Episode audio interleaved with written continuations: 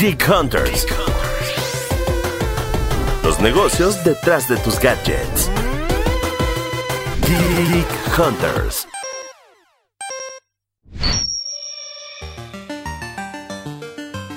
Tal, escuchas? ¿Cómo están? Bienvenidos a una edición más de Geek Hunters, el podcast de tecnología de Grupo Expansión. Mi nombre es Gabriela Chávez, editora de tecnología de Expansión, y pues estamos en una de las últimas ediciones de Geek Hunters del año. Ya empiezan a sonar los villancicos de fondo, por ahí se escucha venir Santa Claus y por streaming porque pues este año fue muy extrañamente diferente, pero eh, justamente vamos a empezar a cerrar el año en este, en este episodio de Geek Hunters con un pequeño recap de cómo nos cambió la vida tecnológicamente hablando en este 2020. Y para hablar de este tema y de muchas cosas que pasaron este año, me acompaña Ere, ¿andas por ahí? Sí, de este lado Erendira Reyes, reportera de tecnología de Grupo Expansión.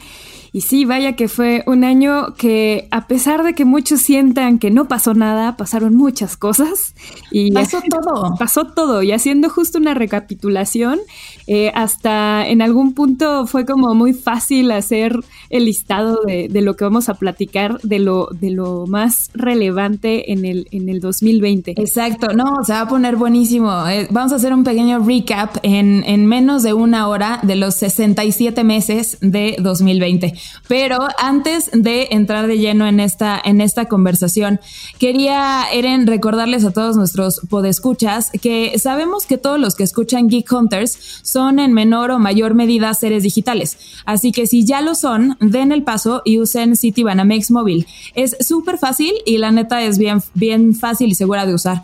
Pueden pagar eh, sus créditos personales, de nómina también por ahí. Además es súper intuitiva. Así que aunque te sientas cero geek, seguro le vas a entender. Pasamos el día en clases y juntas conectados, así que pagar servicios en línea a través de la app Citibanamex móvil es el siguiente paso. Consulta requisitos de contratación y comisiones en www.citibanamex.com. Pero justamente pasamos todo el día, en este 2020 ya nos acostumbramos a estar en juntas, pero en clases, pero en, no sé, yo creo que hasta, hasta en una obra de teatro, clases de cocina, catas e infinidad de cosas que, o sea, yo no, no sé tú eres, pero de verdad este año me quedó clarísimo que no tenía ni idea eh, de muchas cosas que tenían potencial en, en digital y sorpresivamente aquí nos vemos. Afortunadamente conectados y afortunadamente con la oportunidad de poder trabajar y de poder seguir haciendo cosas desde casa porque en otro tiempo sí hubiera estado muy complicado estar lidiando con, con la pandemia y estar todavía trabajando y estudiando, entreteniéndote, etcétera. Entonces, hasta eso no nos está yendo tan mal, amigos. Hace, eh, hace ratito, pues escuchas, antes de empezar el, el, programa, estábamos platicando Eren y yo de realmente en qué momento eh, nos dimos cuenta de que esto estaba migrando eh, absolutamente a digital. Y creo que es muy claro, por lo menos en la fuente de tecnología, que en enero todavía decíamos, ah, claro, hay una cosa ahí en China, que, que el COVID, que quién sabe qué. Pero regresando de esa, de esa única cobertura global que hicimos en el año, creo que sí fue muy marcado en la fuente que todos estábamos esperando a que, a que esto, a que esto pasara o no con las cancelaciones de eventos. Y en el momento que se canceló la segunda feria que se seguía en el año, que es el Mobile World Congress, eh, usualmente en Barcelona, ahí ya de ahí todo se fue para abajo. Oh, sí. De hecho, ya teníamos todo listo. Me acuerdo perfecto que pues fue a escasos días, o sea, no, no fue con mucho tiempo de antelación. Y de repente fue como, no, ya eso ya no lo vamos a poder hacer porque pues está eh, coronavirus muy intenso y no podemos arriesgarnos y no podemos arriesgarlos, evidentemente. Y así nos empezaron a llegar varios mails y varias noticias de eventos que se cancelaban. Exacto, sí, a mí, a mí me pasó lo mismo porque aunque suene, la, la verdad suena, suena mamón, pero eh, teníamos ya un ritmo de varios años, bastantes, eh, en, en, un ritmo de aviones y de eventos y coberturas que suena padrísimo, pero es muy cansado. Y otra cosa que platicaba con, con Eren antes de empezar el, el podcast es que este término de transformación digital y digitalización y, trabajo remoto, home office y, demás cosas, hasta la nube, creo que son términos que como periodistas de, de, tecnología hemos usado por los últimos más de cinco años, yo creo, este, como algo normal en la jerga y las cosas que se hablan y se cubren en esta, en esta fuente, pero de repente con esto del COVID, que la transformación digital, sobre todo las empresas, el crecimiento del comercio electrónico y ese tipo de cosas de transacciones digitales, se aceleró en meses lo que tenían las empresas presupuestado que pasara en por lo menos dos, de dos a cinco años. Entonces, creo que el, el salto cuántico que vimos en la, en la vida probó que todas estas tecnologías ahí estaban, solo nos da un poco de, miedo aventarnos al vacío. De repente este crecimiento lo esperábamos en cinco años y está sucediendo y eso implicó para incluso las empresas expertas un reto en términos de infraestructura, un reto en términos hasta de poder tener el suficiente talento para poder responder ante la demanda que creció de repente y que bueno, pues han tenido que estar invirtiendo y haciendo todo para poder eh, pues contrarrestar la, la demanda. Sí, totalmente, responder a todo esto casi casi en tiempo real. Eh, o sea, hay, gente que le fue muy bien, hay gente que le fue muy mal, ¿no? De, esta, de esta respuesta. Aquí se vio la capacidad de velocidad. Cabe destacar eh, uno de los, de los hechos que, que sí nos puso a ver, a ver este, este lanzamiento y fue el lanzamiento de SpaceX. Sí, fue en mayo y de hecho, o sea, no solamente implicaba el lanzamiento como tal en toda la parte tecnológica, en toda la parte de negocio, lo, lo que implicaba un lanzamiento comercial de este tipo, una prueba exitosa, lo fue además, eh, todo lo que implicaba en términos del el crecimiento que puede tener la vertical eh, aeroespacial para muchas de las empresas que están invirtiendo y que están buscando hacer viajes al espacio cada vez más económicos, sino también en términos de todos los niños y jóvenes que están, estaban en sus casas viendo el lanzamiento en vivo y siguiéndolo.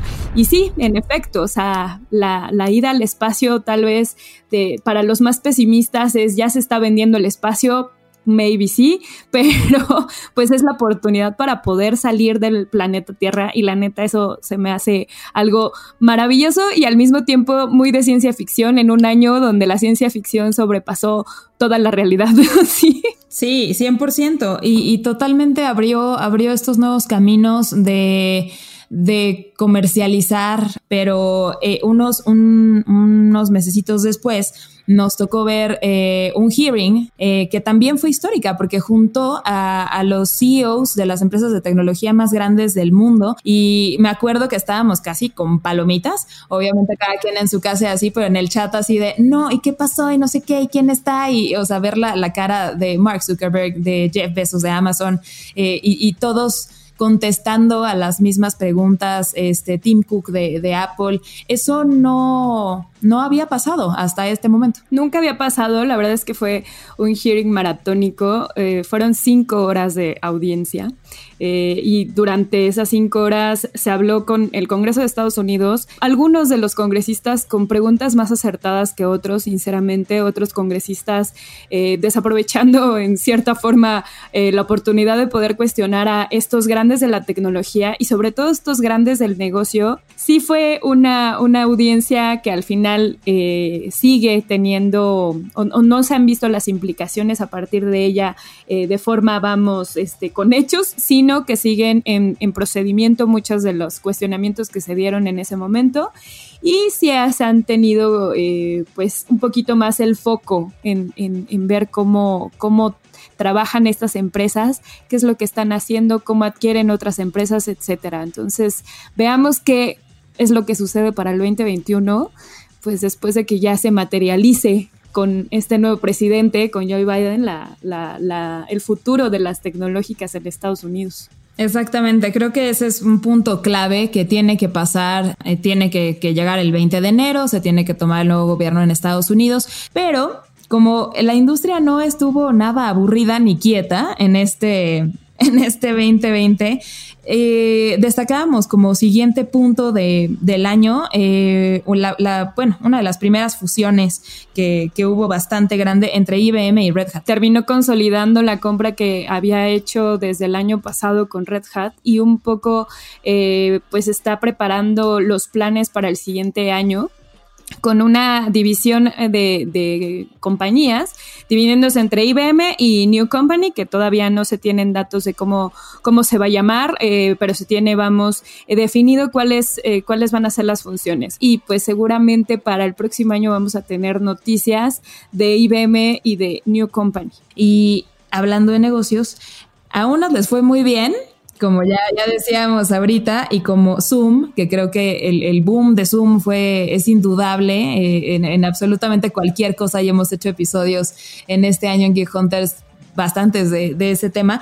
O sea, pasó de 10 millones de usuarios a finales del año pasado a 300 millones de usuarios. Entonces, o sea, ya, ya, ya es hasta un verbo. Pero a otros no les fue tan bien. Híjole, se me ocurren varios, pero yo creo que las de las más conocidas que también tiene un verbo es Uber. O sea, pobres, pobres de mis amigos de Uber, los quiero mucho, pero pero pues no fueron de los que les fue bien en este año. Tuvieron obviamente en una de sus verticales, que también hemos hablado muchísimo de ellas, que es la de delivery, tuvieron números récord, sí, claro que sí, pero eh, pues la verdad es que haciendo un análisis de cómo les, les fue en el año, pues realmente la sufrieron y la siguen sufriendo. Eh, hace unos días, eh, en, esta semana eh, de, diciembre que estamos grabando este, este podcast, también anunció Uber que se deshace de su división de proyectos de autos autónomos. Entonces, creo que sí sí es una compañía que recibió un impacto súper, súper fuerte en este 2020. Sí, definitivo. La verdad es que por lo menos en la Ciudad de México, quién sabe cuánto tiempo podamos seguirnos moviendo. Y no solamente ellos, creo que todas las empresas de movilidad, las empresas de coworking la han sufrido bastante en, en, este 2020, así como la han sufrido mucho la parte de turismo. Totalmente, sí, eso, eso es una de las cosas que me intriga mucho para 2021, a ver qué pasa con, con estos grandes gigantes, sobre todo las economías colaborativas, como decías, los coworkings, eh, como WeWork y, y, cosas así, o los de hospitalidad, como una onda Airbnb y demás, que ahorita vamos a llegar a una noticia de ellos, pero este es, es la cereza del pastel de 2020, pero, pero sí sin duda sus industrias se vieron súper impactadas. Entonces, si no pivotean por lo menos una de sus salas de negocio, yo veo un poquito complicado, o sea, obviamente no que desaparezca en un año, ¿no? Pero este sí veo un poquito complicado que se puedan recuperar un poco más rápido.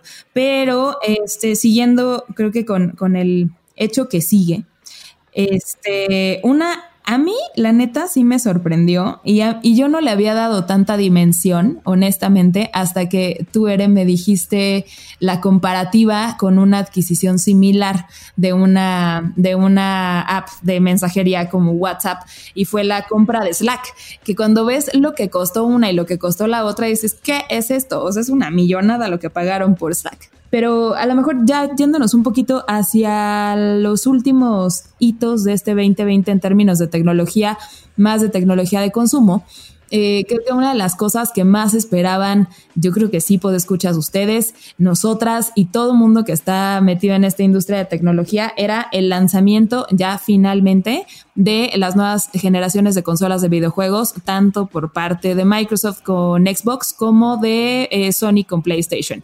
Y llegaron, pero ya, o sea, se, consolidó este, la nueva generación de, videojuegos en el mercado. Durante todos estos eh, meses y las últimas semanas ha habido muchísimos lanzamientos de, juegos. De hecho, uno de los más esperados, que es Cyberpunk, está eh, por lanzarse esta semana que estamos grabando el podcast. Exacto, sí, creo que más allá de que sea de que seas gamer o no, eh, este año esta nueva generación de consolas de, videojuegos puso como todas las piececitas juntas del, rompecabezas de tecnología a funcionar y, esto pues creo que va, a abrir mucho negocio, va a dar mucho de qué hablar y sin duda la experiencia y varios varios este, gamers eh, y pues escuchas que seguro lo, lo, son, se volvieron locos. Cuéntenos en, en, los comentarios de este, de este podcast en redes sociales qué compraron, si compraron, si no compraron, si todavía están esperando algún juego, este, si, si les mandamos alguna reseña que se les haya pasado de las que hemos hecho este año. Eh, pero fue, fue uno de los temas, uno de los temas que, que levantó levantó de todo tipo de comentarios este, este año, mucho más que incluso creo que la llegada de nuevos smartphones. O sea, lo más esperado en gadgets de consumo este año, neta, sí eran las consolas de videojuegos. Sí, definitivo. Pues es, es un segmento que había estado en cierta forma dando anuncios y teasers desde el año pasado y de hecho desde el CES lo recuerdo bien, lo recuerdo muy bien. Gracias PlayStation. Lo recuerdo mejor. O sea, me habían mandado, pues escuchas, me mandaron a esa conferencia así todos. O sea, yo, yo iba con Sony, de hecho, a cubrir el, el CES este, este año. Pero fue como, bueno, ve a la conferencia, pero ya, o sea, ya estaba hasta casi, casi los párrafos de la nota escrita porque iban a presentar el Play 5 y ya todo el mundo estaba súper expectante y demás. Y que presentaron el logo el logo y ya. Entonces fue una tristeza impresionante. Este, y tuvimos el anuncio real como ocho meses después, ¿no? Pero bueno, eh, anécdotas de cuando podíamos viajar. Exactamente. Pero ¿qué más pasó? Creo que otro de los temas que se nos estaba yendo es el, el, tema de Apple Silicon, que creo que a nivel de negocio también está bastante interesante y sí tiene que ver mucho con consumo y sí tiene que ver con todos los Apple fans y todos los fans de iPhone y de Apple Watch y HomePod y etcétera, pero eh, que implica en términos de fierros este, una, una, una oportunidad de negocio muy, muy, muy, muy, muy interesante para Apple y que se, ya, ya se empezó a consolidar porque de hecho ya la nueva MacBook Pro ya trae el, el, chipset de M1 de, de Apple.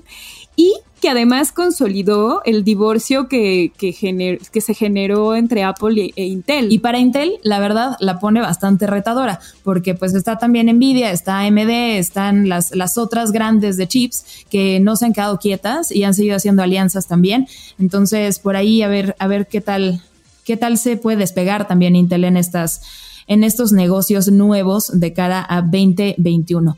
Pero para cerrar, ahora sí, este, este podcast de, recap de los 67 meses de 2020, pues escuchas, tenemos la cereza del pastel que yo pensé que no iba a pasar. O sea, yo la neta ya dije, ya, ya se acabó, ya diciembre se cerró eh, en relativamente calma y que, o sea, ¿quién saldría al mercado de valores? ¿Quién, ¿Quién haría una oferta pública en este año tan convulso y lleno de locuras, pues Airbnb. Y además lo hace, o sea, digo, en un, en un año que fue especialmente duro para, para Airbnb. O sea, creo que justo hablábamos de, de la parte del esquema de, negocio de economía eh, circular y de, de la parte de negocio de turismo y ellos en cierta forma están en los dos. Entonces fueron de las dos verticales que más sufrieron en el 2020 y que de todos modos dijeron, ah, nos aventamos porque queremos estar en la bolsa. Pero esta, esta valoración que, mencionas es lo que podría generar en la venta de sus acciones el primer día de, trading en el mercado, ¿cierto? Exactamente, eso es lo que es. Porque la valoración con la que sale, vaya, a valor de capitalización de la compañía, o sea, lo que vale Airbnb ahora que, que,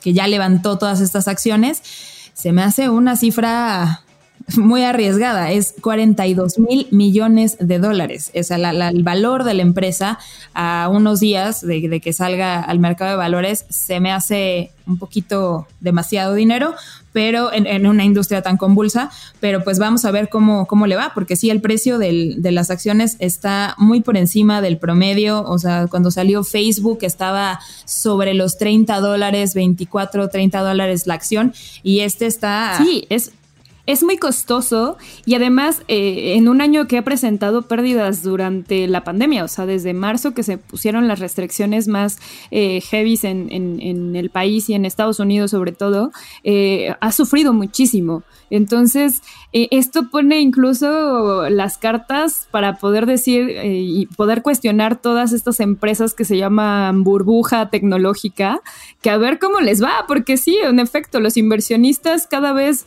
están siendo más críticos con las tecnológicas que están saliendo a bolsa, entonces creo que en algún punto están pecando de optimistas, pero pues a ver cómo les va y esperemos en esta semana, que es al final de la semana eh, su salida a bolsa, a ver cómo le va a Airbnb. Exacto, pues a ver exacto cómo le va, ya me repetí con el exacto muchísimo, pero es que qué, impresión lo que, lo que pretende levantar, eh, creo que están pecando un poquito de optimistas, espero que me equivoque. Y si no, pues pues tendremos una nota muy bonita de mercados este, que podrán leer en expansión.mx diagonal tecnología. Y pues creo que con eso, a reserva de que nos, nos queda todavía podcast por hacer este, este año, puedo escuchas, a reserva de que pase alguna bomba de noticias tecnológicas eh, todavía en lo que le queda al 2020, eh, creo que con eso se cierran los grandes momentos tecnológicos de este año, que sin duda nos, nos cambió a, todos y puso la digitalización en boca de, medio mundo y, creo que lo, lo hizo ya pasó de ser una moda a ser la manera en la que vamos a vivir este, en este modelo híbrido, este, uno de los términos nuevos en la vida, eh, para, para, los años, para los años que siguen. Pero pues si alguno de estos, de estos hechos tecnológicos en el, en el 2020 les sorprendió, eh, no lo creyeron, no lo veían venir o les genera algún tipo de comentario, déjenos todos, todas sus sugerencias, comentarios, eh, mensajes y demás en nuestras redes sociales. a mí me pueden encontrar en Twitter como arroba gsh y en Instagram como arroba capsabiles. Y en mi caso me encuentran en Twitter como Eresina Eresina y en Instagram como Eres Eresita. Y pues sí, a través del hashtag de Geek Hunters, déjenos ahí todos sus comentarios, preguntas, opiniones, impresiones, etcétera. Exactamente, hasta saludos para los, los, luego que nos queda un episodio de Geek Hunters este año, así que anótense en la lista de, del episodio de cierre. Pero bueno, sin más, eh, nos escuchamos la próxima semana. Bye. Geek Hunters. Los negocios detrás de tus gadgets. Geek Hunters. With the Lucky Land slots, you can get lucky just about anywhere. This is your captain speaking. Uh, we've got clear runway and the weather's fine, but we're just going to circle up here a while and uh, get lucky. No, no, nothing like that. It's just these cash prizes add up quick. So I suggest you sit back, keep your tray table upright, and start getting lucky. Play for free at LuckyLandSlots.com. Are you feeling lucky? No purchase necessary. Void where prohibited by law. 18 plus terms and conditions apply. See website for details.